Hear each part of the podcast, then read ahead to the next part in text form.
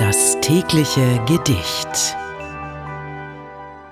Hallo, unser heutiges Gedicht trägt den Titel Geduld und ist von Charlotte von Ahlefeld. Sie kam aus der Gegend um Weimar und schrieb das Gedicht 1808. Und es heißt, dass sie mit nur zehn Jahren Gedichte schrieb, die sogar Goethe beeindruckt haben.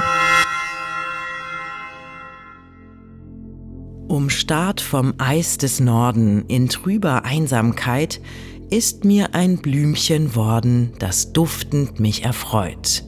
Im Taue bittrer Tränen entfaltete es sich und heilte von dem Sehnen nach besserer Zukunft mich. Tief trag ich es verborgen in der verschwiegnen Brust, da wandelt's meine Sorgen in stiller Wehmut Lust. Um mein Geschick zu tragen, gab mir's des Himmels Huld. Wie heißt es, wirst du fragen? Das Blümchen heißt Geduld.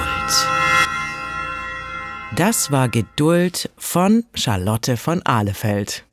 Wenn du dein Leben täglich mit Poesie versüßen möchtest, dann folge oder abonniere uns.